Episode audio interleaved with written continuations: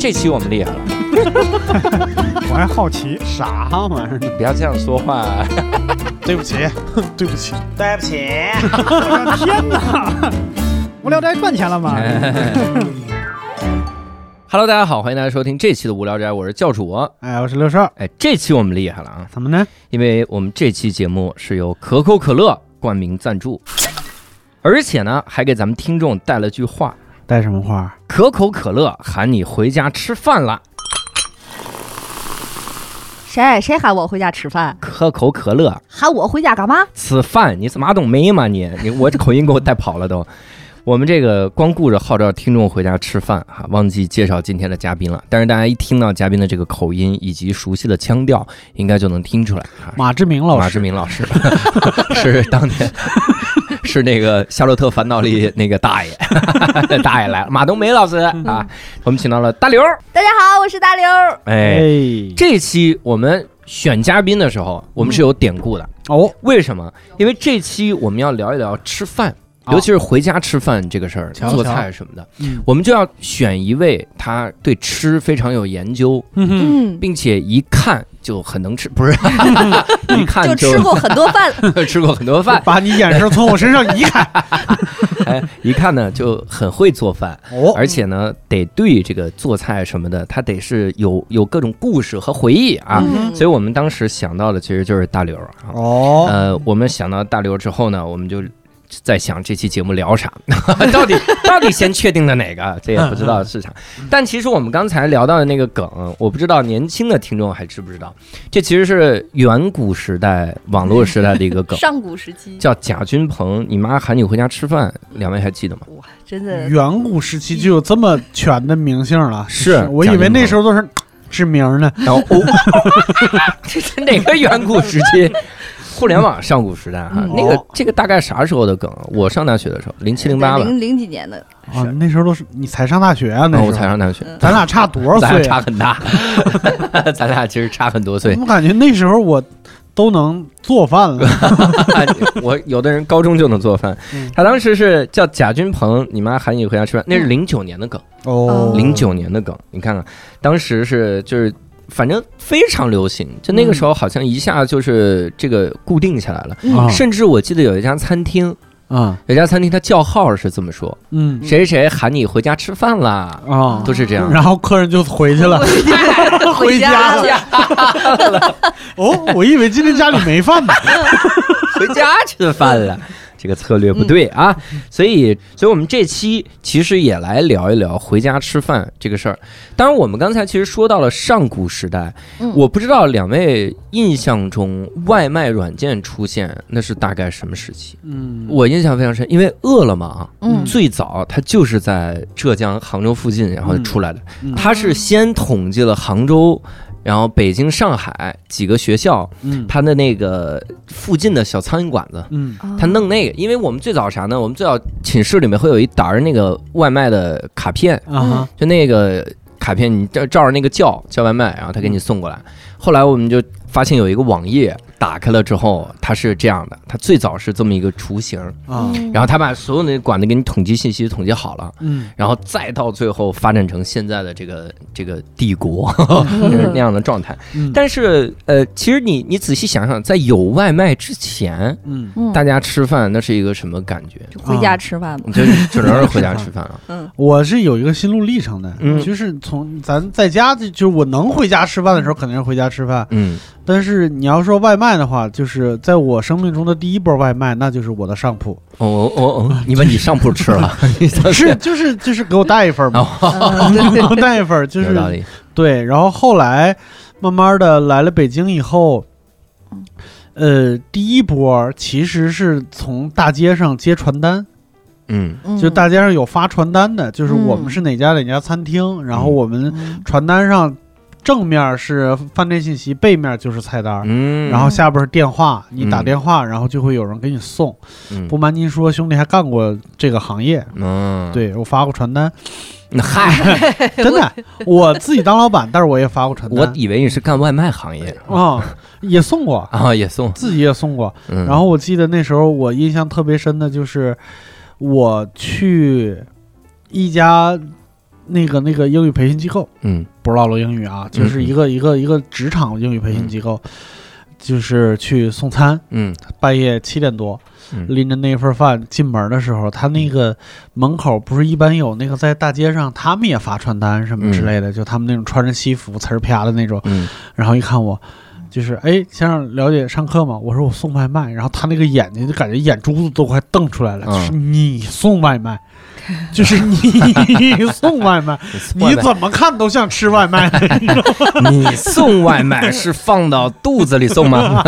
那种，对，然后在那个之后呢，我印象中出现的第一家聚合式的送外卖的，它嗯。不是那个时候就是外包二点零还没太起来，就是那个网站一个网站，嗯。好像叫什么什么美食会，就前面有俩字儿、我忘了，它是在北京的一系列可以送外卖的嗯饭店。嗯你都能从那上面找到信息，但是那个时候就不太敢，因为他那上面饭店都不很便宜。嗯哦，哦，人家是刚工作的时候，嗯就是实在太累了，才敢从那上面点一份儿。嗯，大部分就是你自己小区附近的饭店去跟人要一张外卖单回来，然后打电话。我印象中就是每天都会点的是一家桂林米粉、煲仔饭啥的，嗯，就是因为就家里边就有那有那么一张传单。对我记得前两年有一个外卖软件，但现在因为倒闭了，所以我们其实可以提到的嗯。啊。那个外卖软件叫回家吃饭，对，哦就是叫回家回家吃饭。那是还蛮有特色的一个。对，它是私厨。而且都是家常菜，嗯对对对，那真的是就家里什么菜，他那就是外卖界的滴滴嘛，就是大家都嗯可以，我可以加入他嗯作为做饭的那一方，也可以加入他作为吃饭那一方。，对嗯，所以那个那个时候，我我点那个的时候，我就感觉特别有人情味儿，嗯嗯，因为他会打电话跟你商量。嗯他有的说，比如大黄鱼，他说你得提前一天预约，嗯，因为没人点，我不可能家里弄几条大黄鱼就一直囤着，啊所以你得你第二天要买点，我今天去买这个鱼。嗯，所以他就给你打电话来问你这个忌口啊当年外卖餐标不低呀，我大黄大，我只是好奇。他打电话是您点的七条大黄鱼，您真能吃了？还是这种？但是我我我反正那个时候特喜欢点回家吃饭，我也喜欢，因为他那个名字特别好，哦都是什么李阿姨家的什么 什么张叔叔什么，就是感觉都是隔壁邻居做完饭以后过来的。对。李阿姨家做的张叔叔，张叔叔给我做了炖炖张叔是那种。有的有的你你发现他他其实不亚于很多的餐馆的。嗯。嗯。因为有的人是什么？有的人真的是厨师退休了，嗯。啊就在家里面待着，然后用那个软件做做菜。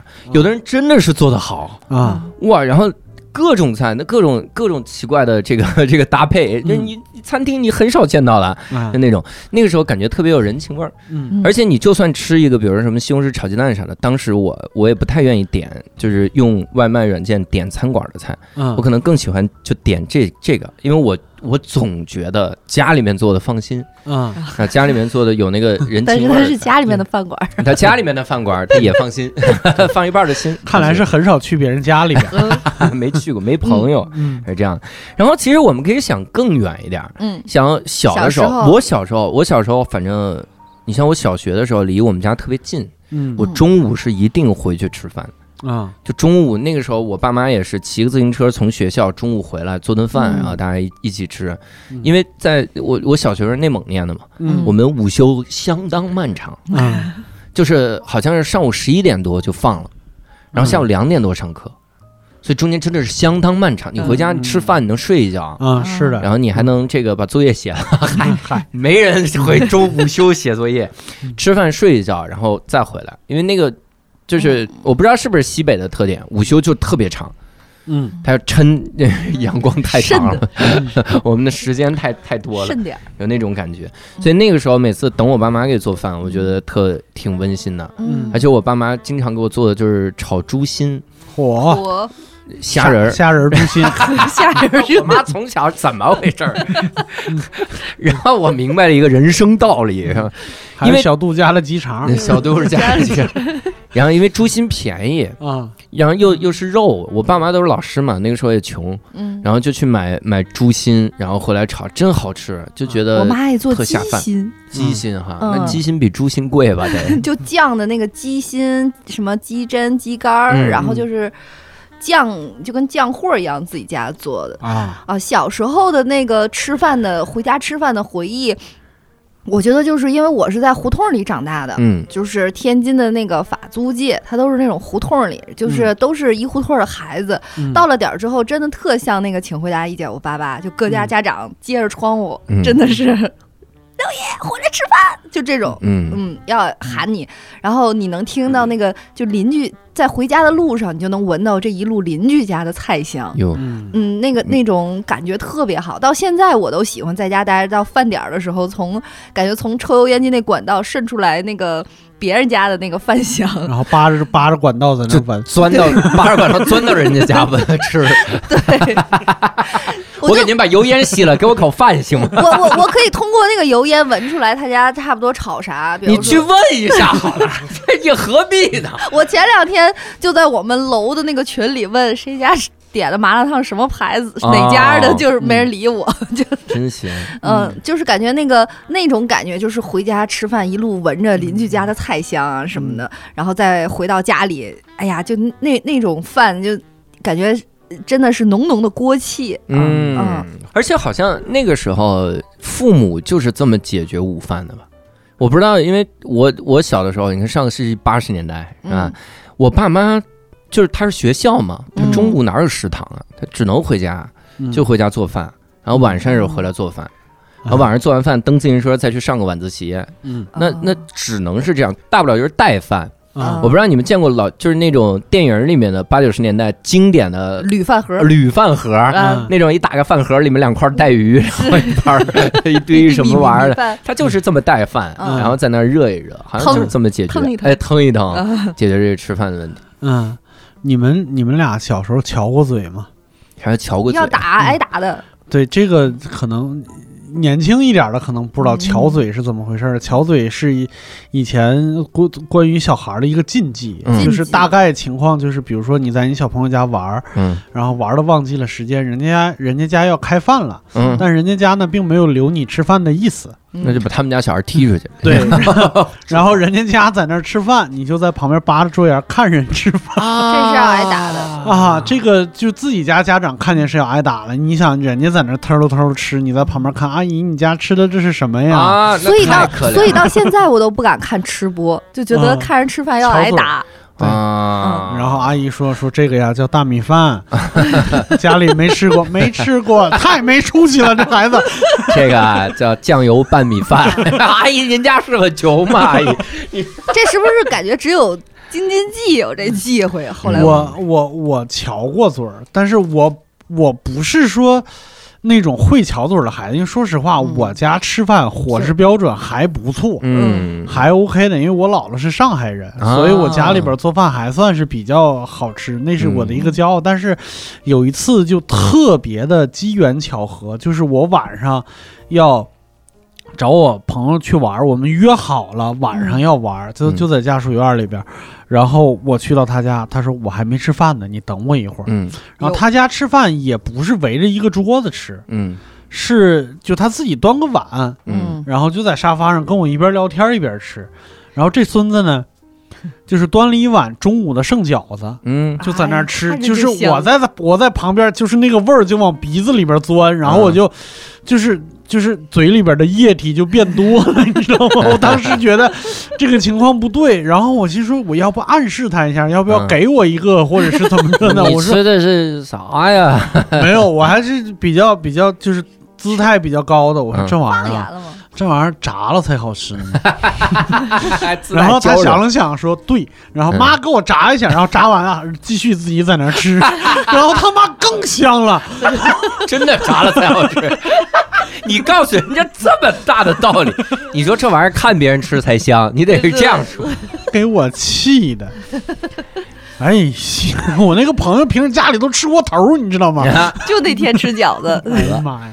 那这个时候就得问了啊，因为经常咱们那个时候都是回家吃饭，我们也聊一聊父母比较拿手的一道菜是啥。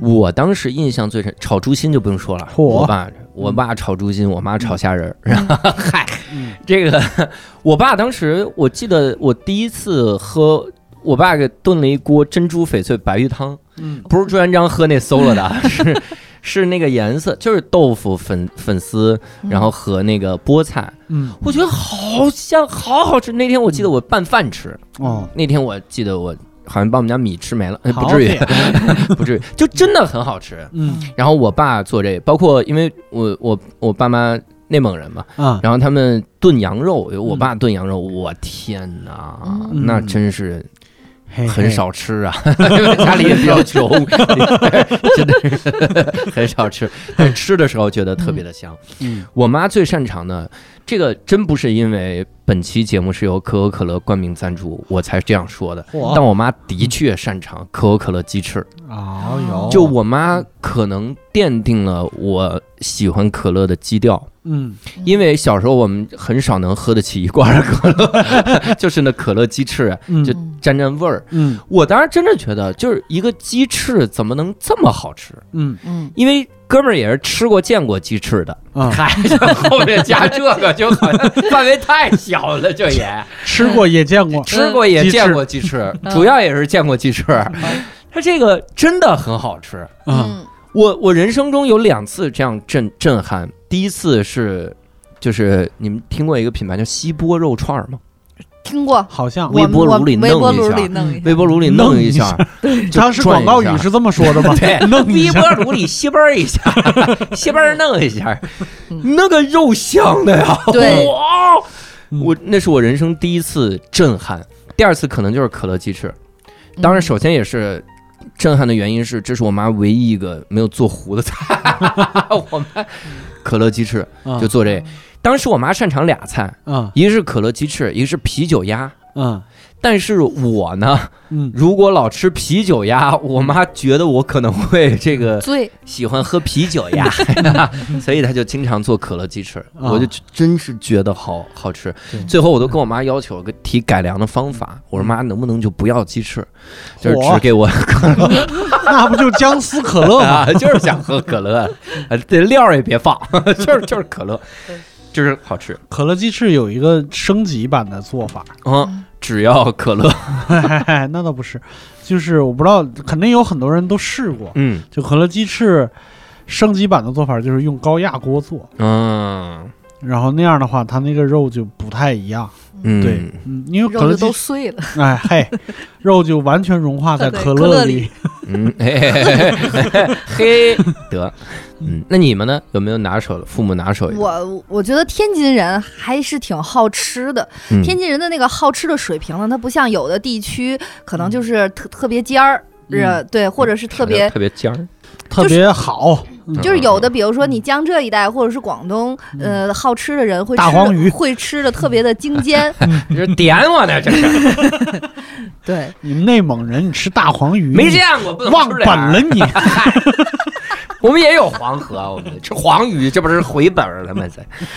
嗯。天津就是比较好好吃，就是它的那个全民的那个好吃程度是比较比较那个厉害的，就是嗯大家的平均水平会比较高，整个对嗯。吃的这个热情，嗯。就是天津真的是会为了 醋买螃蟹的那种。啊。对，为了二两醋买个包个饺子什么的。啊，然后我我家我觉得就是因为我母亲不是特别爱做饭，但是嗯。她只能做饭，嗯。所以就是还是练出来的。嗯。就这个整体水平在这儿，所以我觉得天津的，比如说捞捞带鱼、捞塔嘛，嗯，就天津就是熬熬。拿芡汁儿弄那种，也不是熬熬，它拿汤拿水煮，嗯。拿汤炖炖，嗯就是捞带鱼、捞塔嘛，嗯没有那么多芡哈，嗯但就是。呃，别的地方有点像红烧的那种。塔嘛是比目鱼，我的天，我都得给你翻译。对，脑 脑塔嘛，脑带鱼。嗯，然后还有就是天津的回民菜，其实还是比较出色的，就是像那个黄焖两样、嗯啊。然后呢，我爸一般情况下会炖一锅牛肉，然后用那个汤去做一个面筋，啊就是那个汤面筋。对，独面筋。天津的面筋也是跟其他城市不太一样的一个，这也是后来我才发现的。嗯，然后还有就是烹大虾。嗯就是那种烹大虾，对烹、嗯，这怎么连口音都需要翻译了呢？对它的那个烹大虾还不是特别茄汁儿的那个味儿，它有一点嗯茄汁儿，但主要还是一一个非常浓郁的一种。天津的饭色儿都特别重，嗯，就是也重盐重口。我一直觉得，就是中国是全世界食盐量最高的国家，嗯然后天津是中国食盐量最高的城市。然后天津嗯天津的我们家是天津的食盐量最高的家庭，你们家怎么回事儿？就是特别咸，够口儿。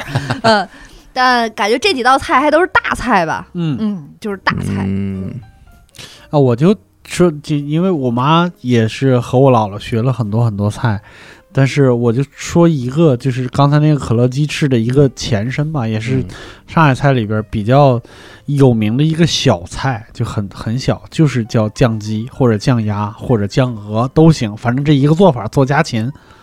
啊，就它也是甜口的，嗯。然后呃。那个状态感觉和那个可乐鸡翅差不多，嗯。啊、然后它不是甜口的吗？然后嗯。最近十、有十年吗？嗯。差不多七八年，最近七八年，我妈研发出了这个代糖版本的。无糖，无无糖酱鸡，嗯。无糖酱鸡。嗯。其实你你如果到上海很多呃打上海菜的那种那种餐厅，那个嗯小菜凉菜那一栏里边嗯。基本上都会有，嗯。那个非常好吃。嗯，所以这是拿手的一道菜哈。嗯。当然，你看啊，我们想到这个时候，其实我们想想童年忆忆往昔哈，嗯。我们来想一想当年第一次喝的可乐是个什么样的情景。嗯，我呢完全忘了，呵，但我依稀还记得，嗯。好像就跟可乐鸡翅有关。我还我还挺早的，因为嗯。我有一张照片为证。嗯。那个照片里大概我也就一岁多，快两岁的样子。然后嗯那个可乐瓶儿真的好大呀，那个玻璃瓶儿，哦呃，玻璃的那种玻璃瓶，玻璃瓶儿的，然后嗯带管带一个吸管儿的那种。然后我就坐在沙发上抱着那个瓶儿嘬那个那个瓶儿，感觉跟我半个人一边儿高的那种。嗯对，在嗯嘬那个可乐。嗯嗯，对，你知道我是坚信，呃，装可乐的容器会影响可乐味道的这么一个人，嗯。因为我从小到我我不不是说从小到大，就是我差不多在初中以前我没见过玻璃瓶的可乐，哎呦，就是因为我们小地方没有。嗯，然后我小的时候，可乐的出现一定是伴随着生日蛋糕的，啊，就一年就这么个机会嗯啊。然后后来慢慢条件好了以后，比如说家里边过年过节也会。就是像那种家里边人聚餐呐、就是大年三十儿啊什么之类的，嗯也是一定会有两桶一点二五升的那种可口可乐对，嗯啊，然后就是往桌上一蹲，就感觉哎有这玩意儿就算过节了，嗯就是就是这种这种感觉。但有的时候呢，就是比如说家里边如果做了一大桌子菜没有可乐，我就会觉得嗯不对，不对。就是嗯今天肯定有事儿，今天不一定是什么好事儿，大家过来可能是要过来什么吵一架什么之类的。啊，分的是茶是吧？对，然后啊那个时候铝罐的可乐我们那儿有，但嗯仍然很贵，嗯嗯就是对于我们来说仍然是很贵的，所以只能喝得起那个大桶。但是后来有那个二点五升的，就简直超出我认知了，这这是个嗯幸福之泉，嗯就是 那种感觉。但是我会觉得铝罐的会好喝一些，嗯，然后我只在电视气儿足，对嗯。我只在电视里边儿见过，就是瓶装的。瓶儿装的玻璃瓶儿的那种，而尤其是像什么《古惑仔》啊，你发现那个瓶儿，他们就是那走在街头都会拿着一个嗯。叼着个管儿，然后在那儿嗯就是觉得哇，这玩意儿太洋气了，我靠，真的是，皮儿嗯。皮儿玻，因为小时候有那种玻璃瓶儿装的，嗯。然后你喝完了之后还得还那个瓶儿，还能退点钱，对，还能再那个退点钱什么的，嗯。一毛就是那个可乐的那种瓶儿的那种，然后就一箱一箱的批，批完了再去换一箱，就是这种。我小时候可乐还挺自由的，嗯我就觉得喝的特别凶，而且我也是觉得，就是后来我就发现那个瓶儿装的气儿比塑料的要、嗯要要足一点，然后听装的是气儿特别的足。嗯，然后还有一种就是这个那个可乐，小时候喝的时候，你就觉得你在麦当劳喝那个特别冰的那个会最好喝嗯。哎啊。哎，你说到冰可乐，就是我们就是小时候家里边有冰箱了以后，就是冰箱是不会给可乐地方的，因为就哦可有很多什么菜呀、剩菜呀，那种家里边老人嗯绝对是不会，嗯就是给他腾地方的。但是我们冰镇可乐有一套自己独特的方法，嗯就是如果一旦家里边买了铝罐的可乐，甚至或者说买大瓶可乐，嗯呃，提前买了它的话，就是怎么办？有什么办法让它凉？嗯你们有放凉水里，泡水缸里，啊对，就家里边也天津味儿？就家里边一般都会有个水缸，嗯然后打开那个缸盖儿，那个水水里边就飘着什么可乐呀、西红柿啊、黄瓜呀，就这些东西。然后但是那个可乐沉底儿，你得把那个袖子整个撸起来，从里边。我当当时后来想，他妈那一那那那一缸水还能喝吗？但是 但是不重要，那个时候就是那啥。是嗯我是。嗯，当时是九一年吧，嗯。就天津开了第一家麦当劳，然后他还选了一个六一的日子开，然后就都是小朋友，然后我嗯。就，呃，后来我就去吃了那个麦当劳，也点了那个可乐，嗯。然后我就忽然发现他那个可乐感觉特别好喝，后来想想就是因为它的那个冰的那个温度是正好。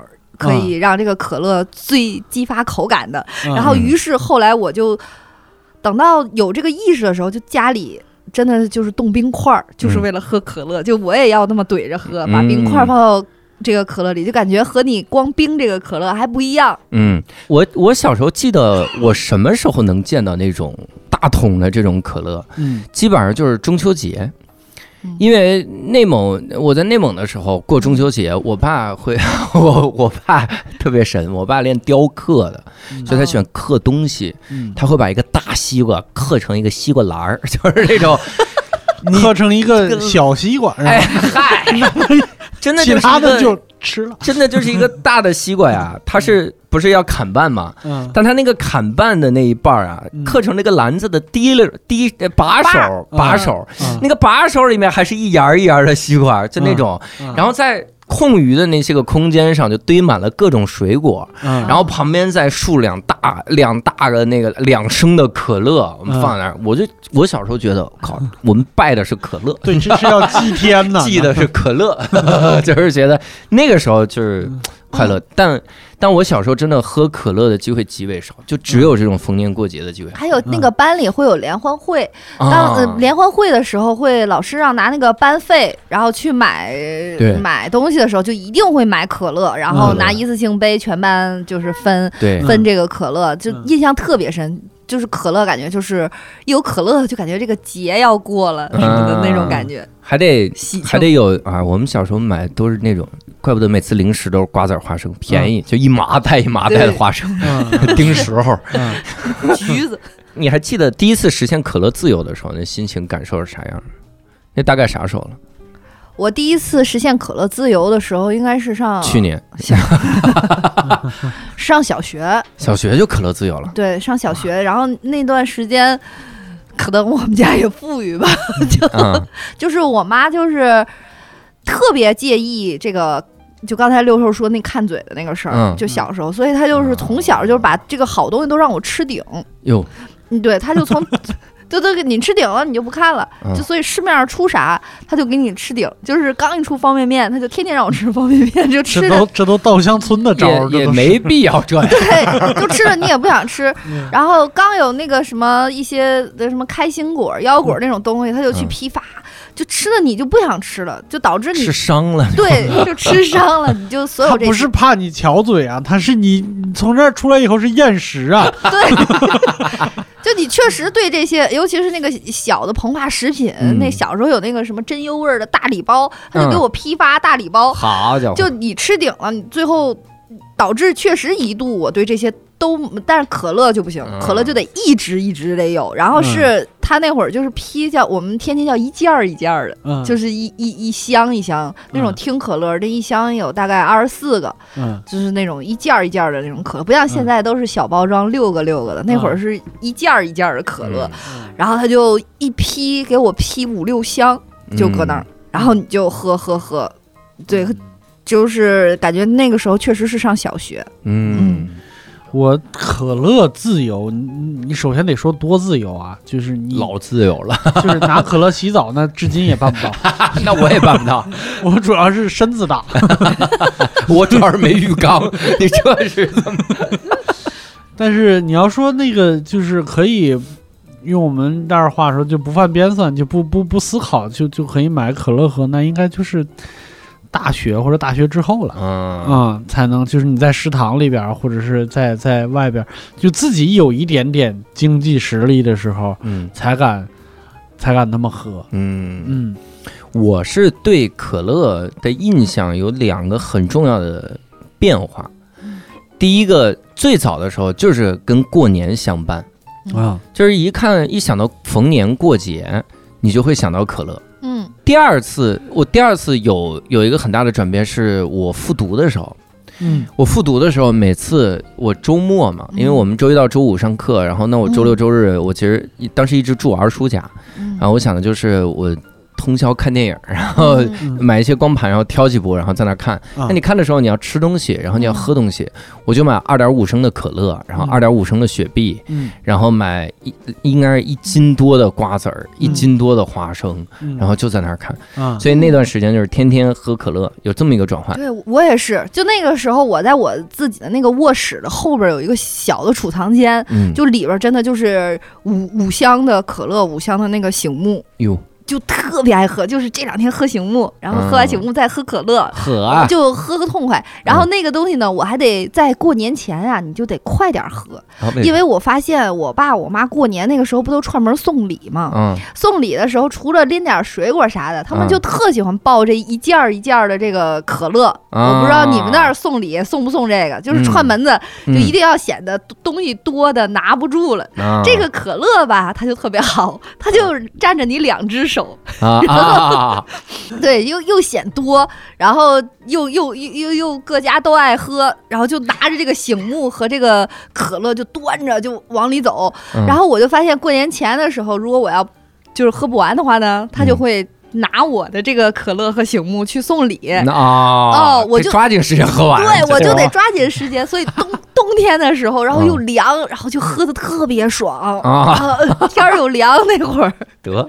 嗯。我还有第三个，就是现在你像我我这个年纪了。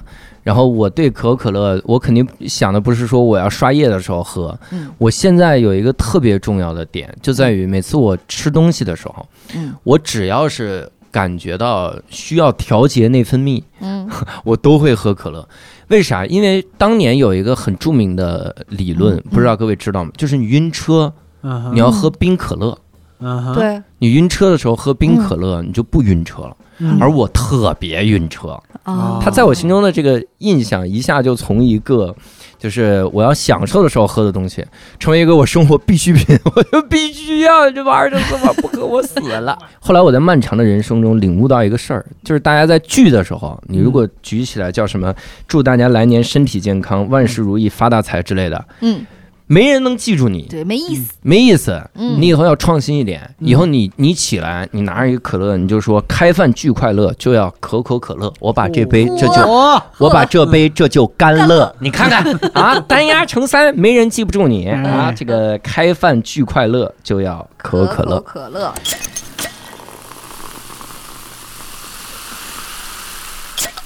当然，这里面还得再跟各位聊一个话题，嗯就是你们现在还回家吃饭吗？那种有这个频率吗？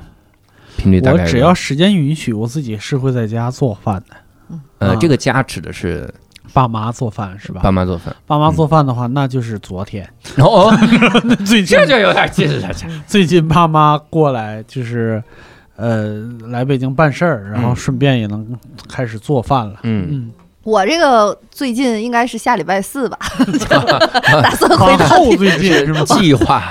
对，我 打算回趟天津。嗯。我回天津之后，我们几乎不出去吃饭，我也不是，我也不在天津。呃认识的人都在北京了嘛，就是嗯。几乎就在天津就，就在家里就不出去，嗯。然后就是天天吃家里的饭，嗯。嗯，然后我妈会吊着样儿的花样的去给我做，就是他一旦知道我要提前回去了，他就会提前去菜市场买很多很多的东西，嗯，然后吊着花样做，做完之后还会再给我带往回嗯。带，你知道这是 一百二十公里，他就觉得你没饭吃，他就要，而且他要用那个泡沫盒、嗯。泡沫箱，嗯。然后平时他买东西攒的那个冰袋儿都不扔，到时候就就是冰袋儿不扔，对因为都化了吗？不是冰袋儿，它不扔，它它可以反复冻嘛然，后再冻上，再冻上，然后 就是为了方便给我带东西。哇塞！哎，它就是。它要带好，就是冷冻的嗯冷冻的虾，就好像北京买不着似的。对，带带虾都给你装那个矿泉水瓶儿里，嗯。就给你冻一冻好几瓶儿。嗯，然后还要带很多的吃的，就是饭盒、大黄鱼，大对大黄鱼，老点我，然后给你就最后就弄好几箱。嗯，就你你的痛苦，反正就是从停车场往家搬这些东西，嗯真的就是每次但接下来是两个月的快乐。对对，你确实能吃吃很久。然后他连嗯烧饼那些都要给你带上，然后嗯就是天津他自己做的菜，反正是够你吃两天的。嗯，所以我每次回天津的时候都要带很多空饭盒回去，就这么来回嗯 循环循环循环。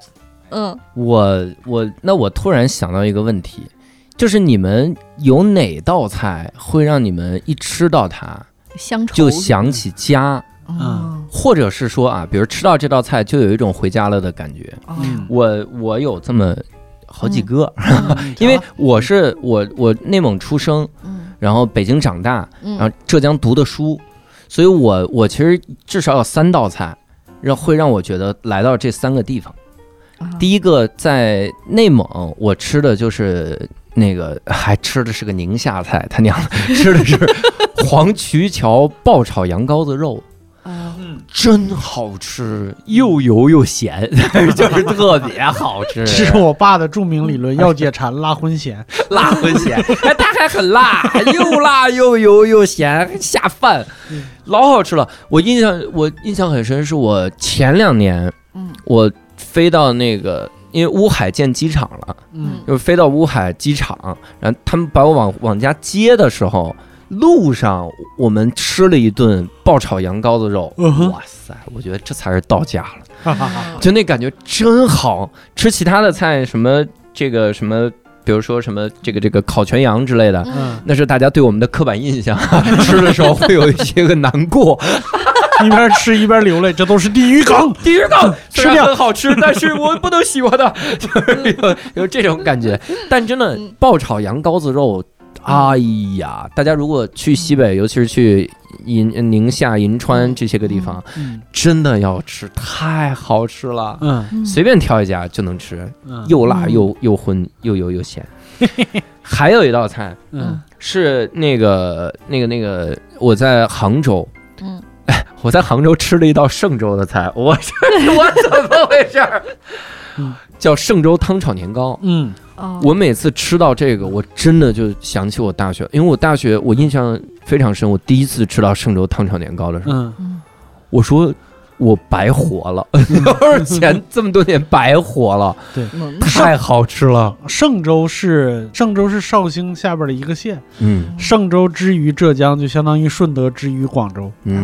嗯。对但你这些菜听着都得配可乐，都挺糊嘴的。那是糊嘴，又油又咸，你又不喝个可乐清爽一下吗？对，还得是喝咱们可口可乐，是吧？啊？这个嵊州以后咱们弄一嵊州可乐炒年糕，嚯，蒸发的没剩啥了，是这样的。嗯。然后嵊州汤炒年糕，啊。这是会让我想到浙江的，当然呃想到杭州的，嗯。当然还有一个龙油发糕，嗯。它也不是杭州菜，我好像想的都是错位的，嗯。真他娘的，怎么回事？然后北京人嗯。想到涮肉，哎呀，啊那又是内蒙。铜锅涮肉是我真的少数的一段时间不吃，我就特别想。嗯。然后铜锅涮肉蘸麻酱，嗯。嗯。就是那个，就他就是就是想，而且我脑中会无数次的想到哪个场景 感觉是说了个河北话，铜锅涮肉蘸麻酱就是想。就是想，嗨，歇后语。嗯。然后那个啥，我无数次想到那个那个，就是《无间道》里面，嗯。大家几个人围在一起打边炉的时候，有一金牙，嗯。他他从锅里捞出一一筷子羊肉，塞到嘴里使劲嚼，那感觉，我说这他娘我也就得嚼，但我觉我是觉得只有铜锅涮肉能给我这种感觉，嗯。嗯，所以经常就是这几道铜锅涮肉，这算是北京的菜了吧？也不算，算算是啊。算。终于有一个是想对了的，算 想对了你家。到内蒙不一定用铜锅嘛？哦，内蒙就是石石石锅，但天津也用铜锅。啊，嗯嗯，嗯天津也用铜锅。天津，我觉得如果是说有一道菜一吃就能让我想到天津的，肯定是煎饼果子。八珍豆腐。哦哦哦，是八珍豆腐。这差了不少钱呐，这俩中间。我从小就觉得八珍豆腐是考验一个饭馆的嗯这个特别重要的一道菜。就是我只要一吃这个八珍豆腐，然后我就觉得说我就能辨别出来这个饭馆的整体的水平。就是嗯我已经对这个八珍豆腐已经痴迷到，就是几乎每个月都恨不得窜到家里，因为八珍豆腐感觉我们家父母不会做，就一定要去饭馆才能吃到这道菜，嗯。因为它还真的是很豪华，它用那个生菜嗯垫着底儿，哦，然后呢，它是炸的豆腐，炸的金黄，然后那豆腐一定要拿勺蒯，嗯。就是夹夹夹稀碎，嗯。嗯，然后旁边儿旁边儿全部都是有鸡丁儿，嗯。然后有这个鱿鱼，嗯。有小鱿鱼哎，两针数八针，来吧，小小鱿鱼，哎呀，虾仁儿，青豆、嗯，虾仁儿，豌对豆得有。对，青豆，然后还会有一些那个很像玉兰片一样的东西，嗯嗯，对。就类似于这种，哎呀，然后就感觉太好吃了、嗯哦，还会有那个假的蟹棒儿，那个蟹啊假蟹棒儿的那个丁儿，嗯就类似于这种，就天津有好几个饭馆做的特别好吃，就那道菜一定要和着米饭，哎呀，香！所以你你每次去饭馆的时候，都先跟他们说这套理论，对吗？我说我会拿八珍豆腐来衡量你们饭馆，能先给我㧟一勺八珍豆腐，对，反正我会要看谁桌上有，先去换先㧟一勺。在天津呃吃饭，反正有八珍豆腐我就必点了，哦嗯，就觉得很好。对，这个确实是有一些，就是有一些菜啊，就是你比如说在北京也也有一些菜，你在饭馆里边轻易见不到了，因为做起来很麻烦。比如呃，就像刚才说的八珍豆腐什么之类的，就在北京也有天津饭馆，但是只有少数几个天津饭馆才会给你做。嗯。因为它翻台率啊、时间啊、什么乱七八糟备料什么之类的都非常的不划算，嗯。所以你拿它衡量一个饭馆反而没什么错。啊，嗯。因为我能做这道菜，其实已经就证明了我们觉得卖这个菜比赚钱要重要，嗯，嗯，就证明我们会做，证明我们厨艺，证明我们什么什么什么之类的。嗯。还有一道菜，我觉得就是一吃你就有家的味儿，就算是他在饭馆里吃到这道菜也有家的味儿，就是炒蒜毫儿，就是得你我不吃 我没有家的味道。蒜苔，嗯，蒜苔蒜苔，我也不吃，蒜苔也不是蒜呀，我葱蒜洋葱韭菜都不吃，嗯，辛辣的都不吃，还有蒜苔、蒜苗、也不韭黄，感觉是常年做完手术的这么一个人。对 对，蒜苔也蒜蒜苔，咱说的是一个东西吗？我对是是是蒜苔我都不吃。是是细长的那个绿绿的，不要怀疑，是很多人问我，很多人老问我，你这么多配料不吃，你怎么活到现在的？我有可乐，可乐鸡翅，怎么着？我们都是靠这活的。可乐鸡翅不放葱，那哼，就就等于白白白来这一生。哎呀，一个字儿都不押韵的。可乐鸡翅不放葱，就像没放葱。嗨，对他那个，我觉得那个炒炒猪肉猪肉蒜毫儿，这个就炒蒜苔，这个有的我天津叫蒜毫儿，嗯外地叫蒜苔，就这道菜我就觉得外地叫蒜苔，在这儿你是外地，你才是外地。只是它这个这道菜也非常非常考验手艺，嗯因为他这里边要。天津会放那个面酱，嗯天津的这个调料特别讲究，就天、我就觉得，我始终觉得天津的麻酱好吃，嗯然后天津的面酱也好吃。天津有一个利民面酱，就挤一点这个面酱，然后炒出来这个蒜毫就特别的家常。嗯，呃，麻酱就是北京人很讲吃麻酱，面酱是我们保定。你到底吃了个啥？你哪儿人啊你？天津确实是调料，我就生 这俩都离天津挺近，对也赖不着。蒜蒜苔炒肉是是我的就是蔬菜类 top one。哟，对，就从小到大都是那啥。哦就我姥爷，我姥爷从小到大都记着我有一个菜特别爱吃，但从来没记对过 但是知道有一个菜，但知道有一个，那基本上就是就我自己知道。嗯，啊。蒜苔炒肉蒜苔炒肉是你蔬菜类的 top one。一样一样，我在在我心里，我都不觉得它是蔬菜。对呀、那什么白灼菜心就这些。有的时候我我家里边，我从我回家里边嗯。就是带那个蒜苔回来，会带那种自己家里边种的那种蒜苔，就不是我妈自己家种的啊。啊，就是就当地人种的，它那个蒜苔外边还有一层那个包衣，就像葱一样，啊，那个包衣也是可以吃的。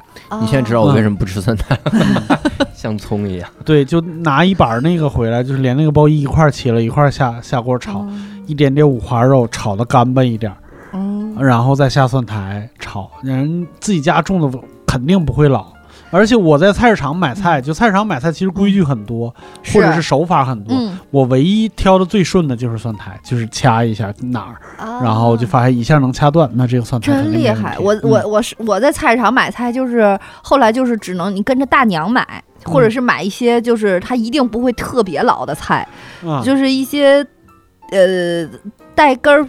就就是你觉得它容易咬不动，比如说吧，咱嗯。像大白菜和生菜这类你油麦菜，你不会出现嗯。特别老的咬不动的情况，嗯。但是蒜苔、芹菜、嗯，什么蒿子杆儿，你就嗯容易出现这种情况了。嗯对，我的人生三三三大蔬菜是蒜苔炒肉、菜花炒肉和洋葱炒肉。哎，可能我就是爱吃炒肉，有可能。对你爱吃的是炒肉，跟那个没关系。嗯所以教主，你就是你带“蒜”这个字儿，但是它跟蒜其实没有特别大关系，也不行。对嗯对。哦，那你要是麦当劳它那个蒜蓉辣酱，我跟你说，沾也不行葱蒜的东西，我唯一能接受的就是可口可乐。没听过那句话吗？叫可口可乐从来都不算让你失望的东西。完了，硬凑硬凑，我都我都难受了，教主，我我第一次难受的要站起来，哎喝一可口可乐就不难受了。嗯压压惊。那我问你，如果是那个黄曲桥小炒羊羔子肉，嗯时间很短，厨师是匆匆做的，啊，嗯，那就算了。那就吃太算了。那个黄金祥爆炒羊羔肉，它里面调料配料里绝对用葱蒜炝过锅，啊嗯绝对有。嗯但是真的对我完全没关系，嗯就是那个，哎呀，那个菜真的姜你吃吗？姜姜可以，嗯姜姜可以啊，所以姜丝儿可乐姜丝儿可乐是可以的。所以我感冒的时候还是可以的 喝姜丝儿可乐。嗯这个，那我我不知道二位二位应该都会做菜哈。呃，嗯一点点。嗯你最擅长的一道菜是什么？我最擅长的一道菜，奶茶说出来要一点点贻笑大方。哟，对我给你，贻笑一笑。对 我会做炒鸡蛋。嗯，等会儿啊，嗯，连西红柿都不会放是吧？炒就炒鸡蛋，都会，就是你得给我切好了。但是炒鸡蛋做的最嗯，好，啥？炒鸡蛋？就是摊鸡蛋，摊鸡蛋饼儿不。放。嗯，挺好。对我和炒鸡蛋，我可以把它就是有地方叫炸鸡蛋吗？我不知道，就是就摊鸡蛋饼，嗯我可以把它弄的就是做的很松软，嗯很香，而且它就是一个正圆形的一个饼儿。嗯太厉害了。对，就是你知道那个最难的就是你怎么两面儿两面儿煎，嗯，就是翻翻。翻勺，对，翻勺，哦那你你得抖你你一般可以翻勺的，哦，你是甩那锅，对呀、锅。啊。啪过甩锅，就是 叭，他弄的，他他弄的。的他的。您这甩锅，哎，那你那你这个厨艺往上走一走，就是天津的一道名菜锅塌。啊，锅摊儿，嗯，锅塌，你这厨艺再往上走一走，就是西红柿炒鸡蛋，把西红柿切完把你那个我也会做。哦也也会也会行，我主要是有一段时间，就是我上高中的时候，嗯那个我我我是住我姥姥家，嗯。嗯然后我姥姥他们呢吃饭比较早，但是他们一般五点半到六点就开始吃饭了，嗯但是我下课回到家就差不多是六点半，然后七点半又得上晚自习，所以一般都是给我我回到家以后发现，就是会给我剩一碗饭，嗯，然后两个生鸡蛋。然后我就自己在那儿炒鸡蛋，然后自己就吃了。嗯啊、嗯就是那样，就吃了很久，所以就自己在那上面积累了一些心得。嗯，厉害厉害。那大刘呢？我是我在二零二零年以前真的是十指不沾阳春水，就完全不做饭的一个人，就吃了十年外卖。来北京吃了十二年外卖之后，真的结婚之后，你就会发现两个人吃外卖太贵了，然后得 两个人吃外卖太贵了，点一家啊倒是。然后我就我们就说做饭，然后我老公就会兴致勃勃说我来做，就他嗯愿意承担，我觉得也挺好的。嗯，后来真的是发现水平不行，就还是我来吧只。是有意愿。对，后来我就发现我在做饭这件事情上有天赋。是吗？我啊嗯，我老公的评价是，我觉得你点亮了一个技能，然后一点亮就是满级，哟，呃，嗯就还可以。所以我做，因为我我其实不吃肉嘛，但是嗯我现在能吃做这个肉菜，嗯我做肉菜，比如说孜然羊肉。嗯虾烧白菜，就这种我都做的特别好，就是牛肉焖土豆，还都是大菜，就、嗯就是我会吃一点里面的葱，就知道这个菜的味道够不够了。嗯，那我我想问，就这道菜你做完了之后，你不吃就看别人吃，对吗？对啊，这个不是巧嘴儿吗？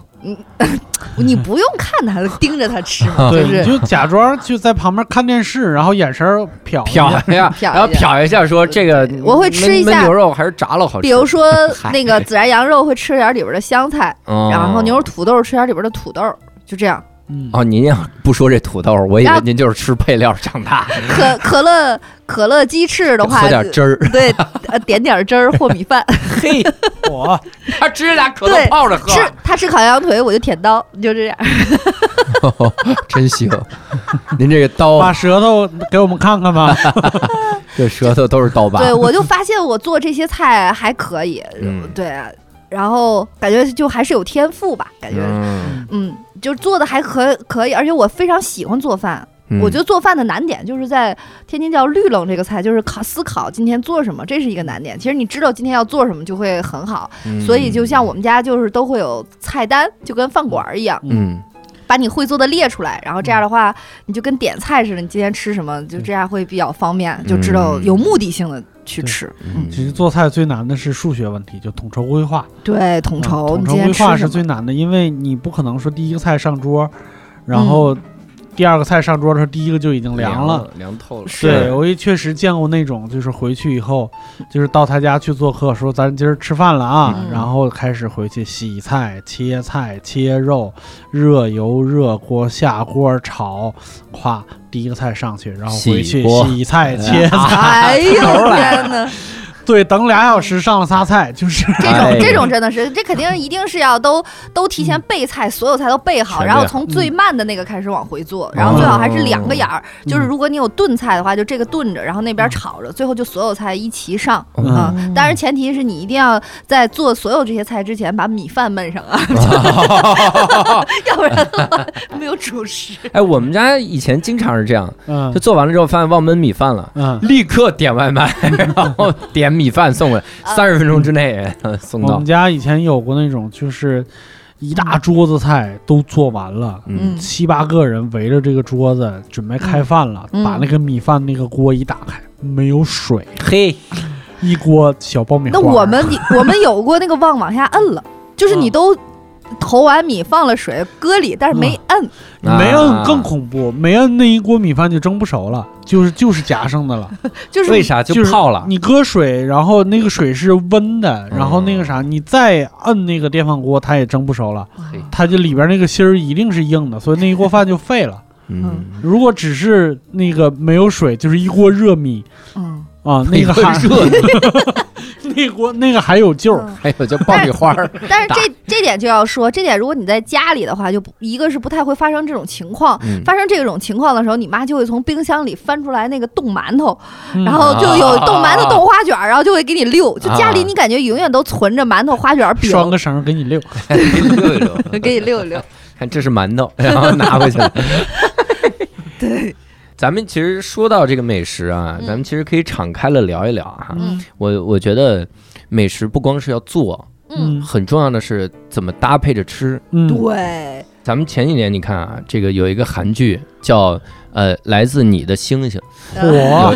就是 我我带来了一星星，那个一个星星，它里面就是说是啤酒加炸鸡，嗯，嗯，所以那段时间你真的大街小巷你看到全是这个搭配，是嗯大家全是一定要吃炸鸡和配啤酒，嗯是这样的。那咱们就是来想一想哈，现在开动脑筋，啊，咱们什么美食，你就或者自己觉得什么美嗯食跟可口可乐搭的最搭？我呢就只有一个答案，花生瓜子儿，我可是吃了整整一年。说实话，我们哦哦，还有鸡翅，鸡翅，就是我们家嗯，真的不是因为商务啊，就是可乐永远在冰箱里都必备，就是几乎我们最近就是反正这个你天天不可能三餐都喝，嗯。但是你，你尤其是吃吃好饭的时候，你就一定要喝。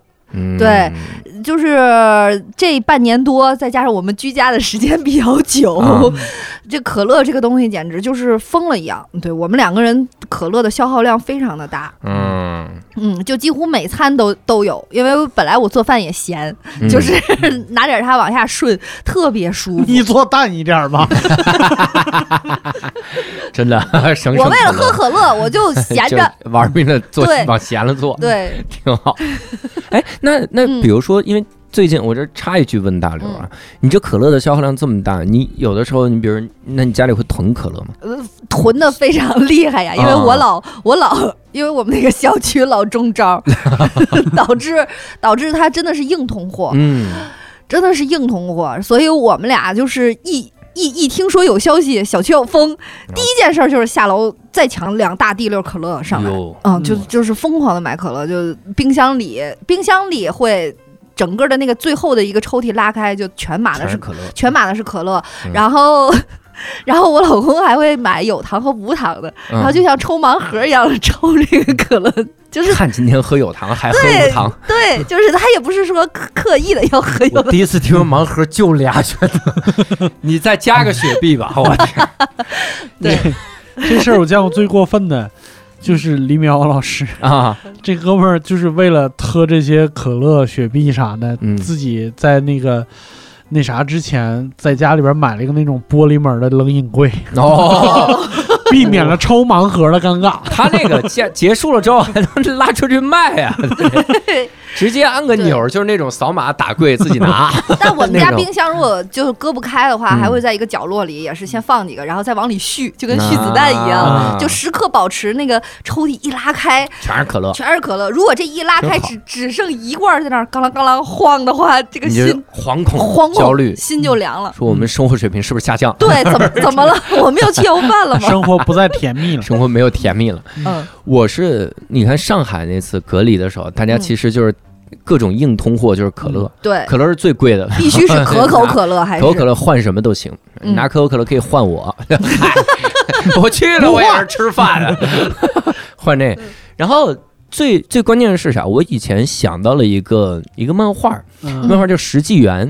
以前我们聊那个漫画的达人的时候，黄志忠老师给推荐过《嗯石纪元》里面，他他就是嗯地球石化了，嗯。然后过了三千七百年，嗯。是三千七百年啊差不多。啊，三千七百年之后四千年。啊，三千七百年之后，然后有几个人才苏醒，啊。苏醒的时候，他们要还原人类的文明嘛，嗯。他们各种还原，还原都是必须的嘛。嗯。忽然有一天，有一个人就说：“他说如果可能的话，嗯。我想在这个时代，就石器的这种时代嗯，喝到可口可乐。啊，嗯。然后当时，当时就是那个 leader，嗯。科学家 leader 嗯。就用这个各种类似的口感，嗯，给它调配出了一罐儿像是口感跟可乐一样的，嗯它甚至还有冰加在里面，哦就加。然后那个人就幸福疯了。嗯我看到就那一幕的，就那一话的结尾。叛变了，那个版本没 没没叛变了，哦哦，对，是他是他是方过来对面，的，他是对面的一个明摆着一个间谍，说你要想让我投诚，你就给我做可乐。然后做了可乐，对方来了。对你一说这个，我想起来了，我小时候印象特别深，有一个电影叫《庐山恋》，嗯，我我。这个可够老的，这个得小时候是六岁，这比你还老。我跟你讲，《庐山恋》这个电影里边，嗯，人家那个时髦的男女主就喝可乐出去对。郊游，嗯。哇，那个时候我就想说，这个电影太厉害了，是吧？嗯。太时髦了，太时髦了，然后洋气，洋气，就是那个时候喝可乐。而且我想说的是，我对可乐的那个，就是我有很多可乐的周边，嗯就可乐的杯子、可乐的 T 恤，嗯，就是印着可口可乐的。我还买过一个可口可乐的小冰箱，用来放面膜。你考虑过往里放点可口可乐吗？对，然后我买的可口可乐的周边最离谱的是一个，就是铁板。这个铁板 是这个铁板上印的是那种特别美式复古的一个女飞行员，然后嗯中胸胸前这儿飘了一个彩带，写了可口可乐，然后它那个画的配色你就想象非常美式复古，嗯。是一个铁板，你就可以非常适合挂在一些美式复古的一些小店里边的那啊种装饰品。嗯，这块铁板要了我五百块钱，是从美国给我邮回来的，好的，你挂在你们冰箱最后一层可乐那儿，我就把它挂在我们家正门儿，就一推门儿就看见这个可口可乐的这个标推。门儿洋气。对，就是可口可乐，其实它有很多非常有意思的那个周边，嗯也特别特别有意思。嗯，因为我们我们平时可乐是直接拿来喝的嘛，嗯就你吃的时候直接喝。嗯但因为我不太做饭，嗯但我妈的确做可乐鸡翅啊。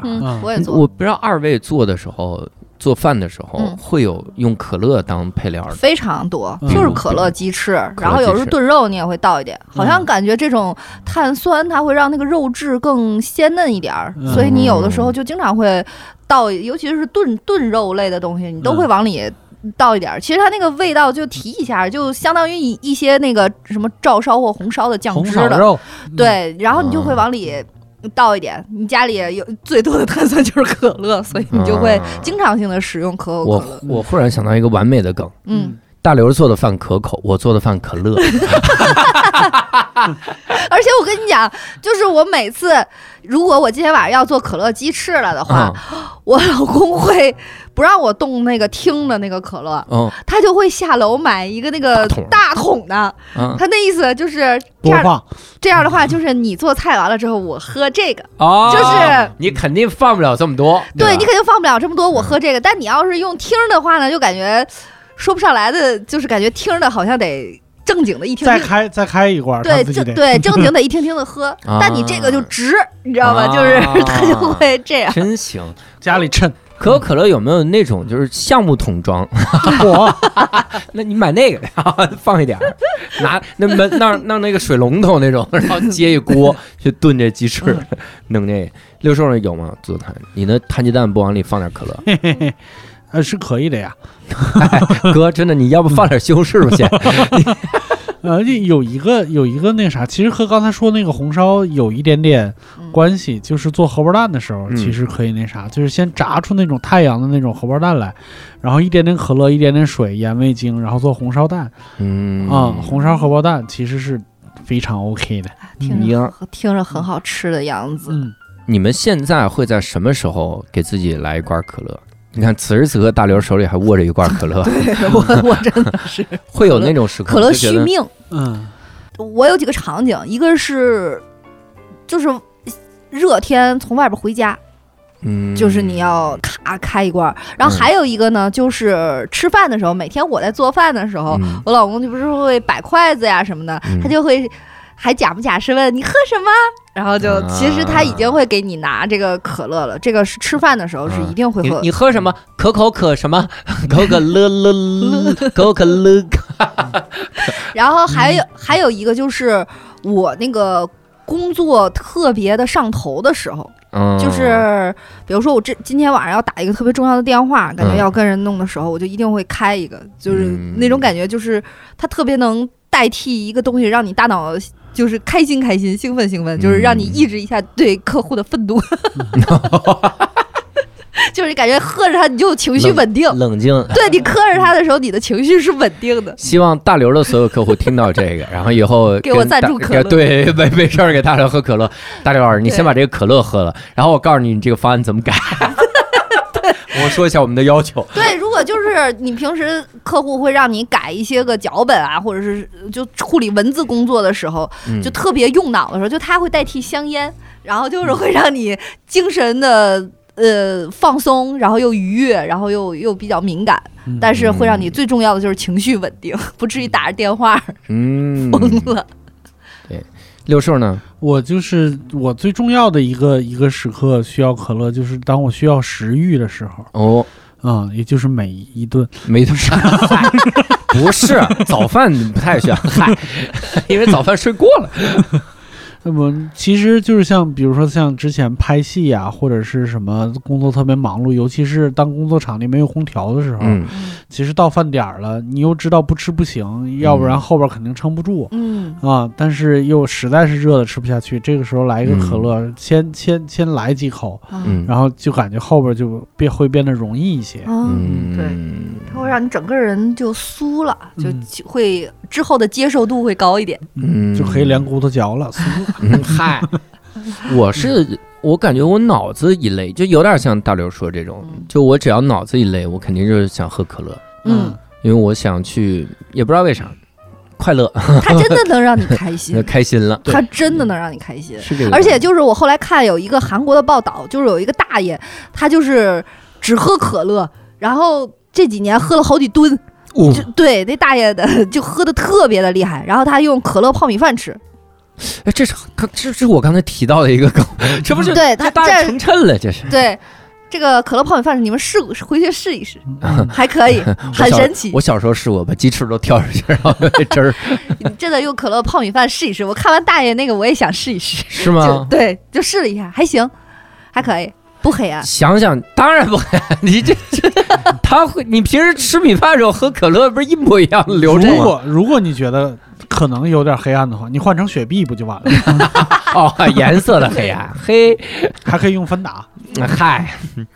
那我们其实也跟各位聊了很多关于这个回家吃饭啊，以及这个可口可乐的种种的这些个回忆。嗯，那其实也希望各位能跟我们多聊一聊。对呃，一方面是聊一聊关于可口可乐的这些个记忆，然后一方面呢，也是能跟我们聊一聊在回家吃饭的时候的一些个回忆啥的。嗯尤其是这几个问题，我觉得特别值得聊。就是你给我们推荐一下什么吃的配可乐啊，那是你觉得那绝了。嗯，对，什么东西配可乐会有火腿味儿？这是金圣叹想的啊，这是想这种。总之就是希望各位多多来跟我们互动一下啊。那节目的最后呢，再次感谢可口可乐对本期节目的冠名赞助。另外，可口可乐还为本期节目准备了一些个小礼物送给咱们的听众啊。那你在微博无聊斋 FM 转发本期节目，那我们会抽出三名幸运儿获得喜马拉雅的回家吃饭礼盒。如果你在公众号“无聊斋”留言参与互动话题，什么互动话题呢？就是什么时候会奖励自己来一罐可口可乐？大家来这个跟我们互动互动啊！那点赞最高的前两位就可以获得喜马拉雅的回家吃饭礼盒。呃，同时也欢迎加入我们的线上听友群，跟我们一起讨论你和美食还有可口可乐的美好回忆。加入线上听友群的方式非常简单，搜一个微信号叫“无聊斋六六六”，无聊斋就是拼音的无聊斋，搜这个就能加入。期待跟各位在线上一边可口一边可乐，绝了！咱们这个嚯啊，是吧？咱们小天才，所以 感谢各位这期的收听，也感谢两位啊，这次来跟我们好好分享了分享。那我们三位姓刘的人呢，这这期无聊斋就结束了。我 是刘寿，刘寿，刘寿，刘刘刘组合。那我们下期再会，拜拜。拜拜拜。